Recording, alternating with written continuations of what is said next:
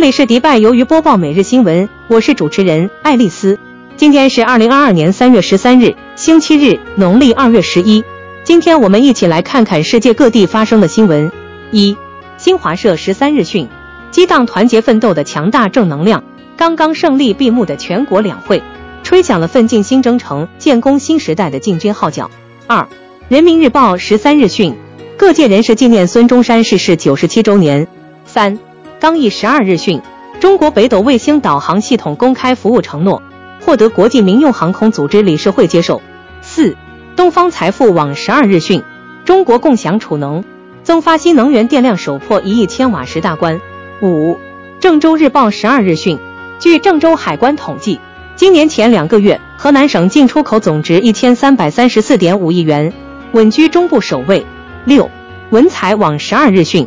中国女篮回国了，已平安抵达上海，后续将进行隔离管理。七，联合早报十二日讯，狄志远说，香港的表达自由未受到国安法限制。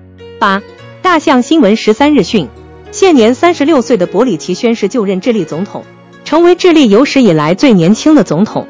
九，中新网十三日讯，俄媒在爆猛料，早在二零零五年起，美国花费超过两亿美元。用于在乌克兰的生物实验室运营，这些实验室参与了美国军事生物计划。十，海外网十三日讯，韩国新冠疫情形势严峻，新增新冠确诊超三十八万，再破纪录。十一，海外网十三日讯，韩国新冠疫情形势严峻，新增新冠确诊超三十八万，再破纪录。十二，半岛电视台十二日讯，胡塞武装称轰炸了利雅得、艾卜哈和吉赞的石油设施。溢满企业服务中心感悟：只有懂得感恩的人，才有机会遇见贵人，甚至改变命运。注册公司签证办理热线：零四四二二九九五九零五零二五零零六七九。感谢你的收听，我们下次再见。